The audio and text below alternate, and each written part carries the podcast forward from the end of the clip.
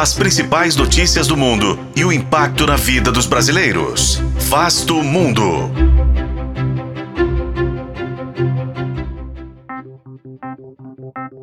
A Suécia conseguiu a última aprovação para se tornar o 32º membro da OTAN.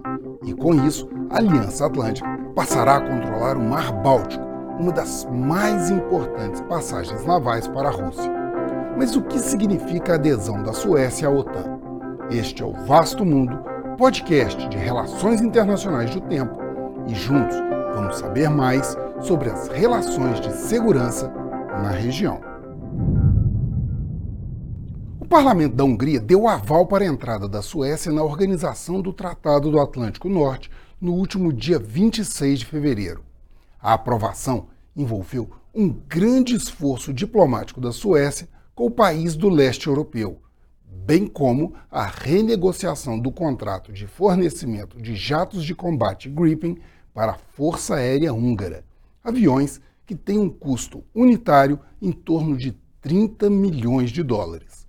A diplomacia dos caças já havia funcionado antes com a Turquia, que aprovou a entrada da Suécia em janeiro, após os Estados Unidos autorizarem a venda de jatos F-16 para os turcos, em um contrato de 23 bilhões de dólares. A Suécia, que adotou uma política de neutralidade durante todo o século XX, mudou sua atitude após a invasão da Ucrânia pela Rússia em fevereiro de 2022. No mesmo ano, ela apresentou o pedido de adesão à OTAN ao lado da Finlândia. Intensificou o seu programa de empréstimos e fornecimento de armamentos para Kiev. Pouco antes da aprovação pela Hungria, Estocolmo anunciou um pacote de quase 700 milhões de dólares em ajuda para a Ucrânia, o 15º desde o início da guerra, envolvendo munição de artilharia, defesa antiaérea, mísseis antitanque e mísseis antinavio. Ao ser integrada à OTAN, a Suécia completa o fechamento do Mar Báltico.